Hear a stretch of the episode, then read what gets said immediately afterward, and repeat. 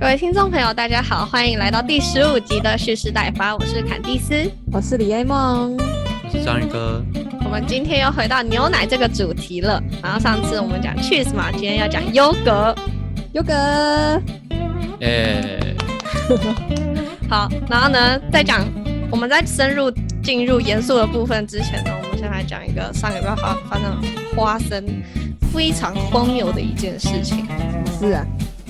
就是呢，因为我现在在上班嘛，然后我住公司的宿舍，然后呢，我们是一整层楼 share 一个冰箱，然后我们一整层楼有二十三间房间，然后双人房，所以大概有四十六个人，就将近五十个人在共用那个冰箱，所以那个冰箱大部分的时候都是塞满东西的，然后应该会每两三个礼拜就会定期清一次，但是那种冰箱呢？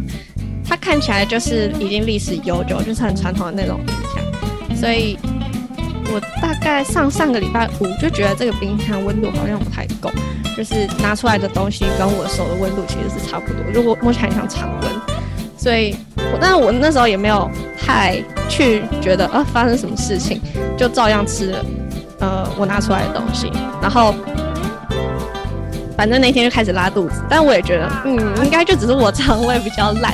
所以 我也没有想到是冰箱的问题，然后我会发现问题是到隔一天我要泡咖啡的时候，我就拿我的牛奶出来，然后因为我不喝黑咖啡嘛，我就一定要加牛奶，所以我就倒牛奶，然后就发现倒不出来耶，超过，然后就很用力的倒，然后就发现牛奶成一坨一坨的这样掉出来，然后呢伴随着一种优格的香味，好，其实就是一种酸味。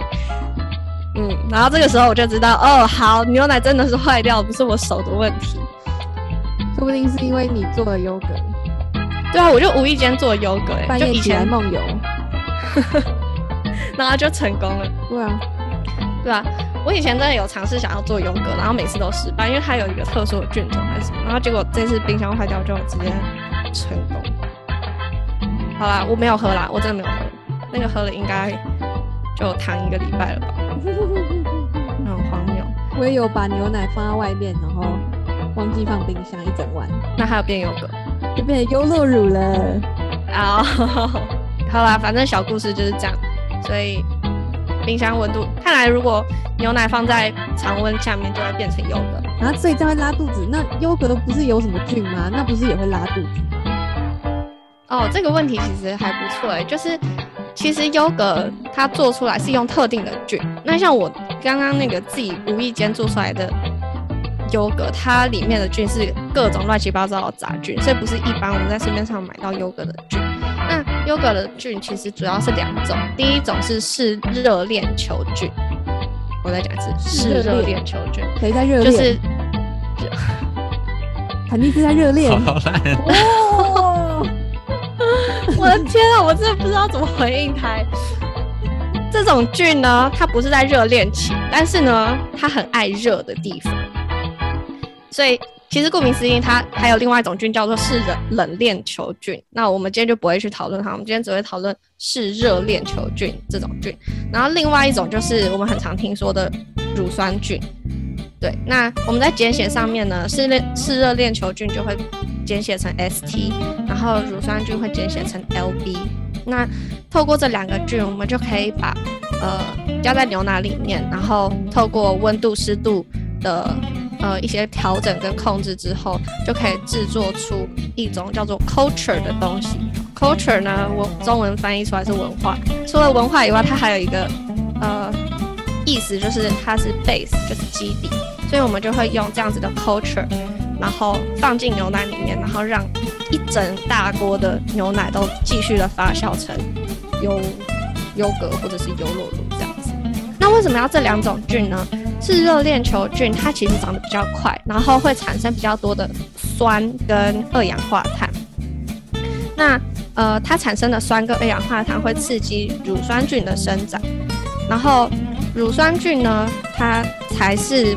呃，在做牛奶里面会造成凝结，或者是呃，我们看到成形成优格的主要的那种菌种。那我们知道了这么，哎，没有那么多。我们知道这两种主要做优格的菌之后，你来讲讲看到底是怎么做出来的？其实呢，我们其实主要呢也是就是把牛奶跟菌混在一起这样，但是还有一些还有一些需要注意的东西，有一个步骤上面蛮重要的需要注意。好一个一个来讲的话，就是我们一开始要先把牛奶加温大概到六十度 C，那接下来呢，我们可以加一些调味用的，比如说糖或者是乳粉。那这里我们要赶快把它搅拌搅拌，然后让它溶解一下。那接下来呢，我们可以加一点洋菜，就是洋菜嘛，大家应该有知道它是一个可以凝有点凝结的那个功用，所以呢加下去就会有一个咚一咚一咚一的感觉。是之前做茶道那种吗？对对对对对对对，就是对那个就是洋菜，没错。那接下来呢？就需要进行一个杀菌的动作。杀菌其实就是把温度再拉高一点，来到七十度 C。然后我们大概持续了三十分钟之后呢，我们要把它弄冷，也就是放在外面啦，应该是是放在外面，就放在外面冷却。然后大概到四十度 C 的时候，我们就可以把那些菌，刚刚讲的菌把它加进去。那这时候呢，就步骤很重要，就是不要去乱动它。对，然后我们可以把它。就是放进去之后就可以让它发酵，发酵差不多呃一天啊不用那么久，八个小时，只要八个小时其实就够了。对，对反正就是你大概晚上做，然后隔天起来差不多一天的感觉，然后早上起来就可以拿来吃。好了，没有啦，其实要再把它冷藏，大概到反正你放在冷藏，这样比较好吃。对，大概就是这样做出来的。所以其实重点是那个温度的调控，还有最后要添加菌的那个部分，那个菌就是 culture base 很重要。没错。那其实加菌之后会有一些小小的差异，就会是我们市面上优格会有很多种。那我们接下来给章鱼哥来讲讲这个差异是什么。嗯，刚才李艾梦讲到说，那个我们在加完菌进去之后。是不能去摇晃那个容器的，因为其实摇晃就会造成那些菌开始就是失去它们活性，就不会进行发酵，所以就整个就大失败这样子。那等到它发酵完之后，我们就可以进行一些搅拌或摇晃啊。那事实上，我们市面上看到那么多种的优格或优酪乳，其实它们都是以搅拌的程度来区分的。像是我们像有一种。优格它是比较偏固体的，吃起来就像是就有点像是奶奶酪那样子。那其实这种呢，它是这个优格一一开始做完，如果不做任何其他的处理的话，就会呈现这种类似固体的状态。那其它这种就叫做 set yogurt。那另外一种呢是像是。比较稠稠稠的，不能说用喝的，可能要拿汤匙吃的那一种。那这一种的话就会在这个发酵完之后进行大致上的就是一种搅拌，把它搅拌成液体状，这样。那这一种就叫做 stirred yogurt。还有另外一种就是，你说这一个吗？对啊。等下试吃，等下试吃就知道了。对，这就是 stirred yogurt。等下我再挖一瓢给大家看。然后另外一种是大家最常应该最常喝到的，啊就是呃我们俗称的优酪乳。那它就是在 stir yogurt 的搅拌之后进行更激烈的一个搅拌，就有点像是打发那一种状态。那一直打打打打，就会变成一个流体，非常流体的状态，那就是 drinking yogurts，。这种东西就是可以喝的。那其实再往下细分一点的话，像国外还会有分成，如果在那个那个优优格装瓶之前，先在底下放一些水果的话，那就会另外自成一类。那还有另外一个很有名的叫做希腊优格，那它其实是偏向 set yogurt 那种，那它制作过程中会多加一道程序去去除一些水分还有乳清，让它。能够呈现更更呈现一个固体的状态。那其实台湾买到的比较常买到的一种叫是希腊式 yogurt，，那它跟正统的希腊优格有点不一样。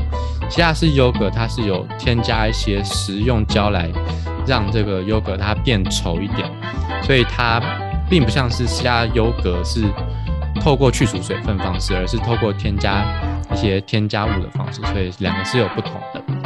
嗯，大致上就可以这些。假希腊优格，假希腊，假希腊，假希腊，你还知道叫什么？好，今天优格的主题大概就到这里，告一个段落。那我们现在来预告下一周的吧。我们下一周是什么呢？下一周是还没决定。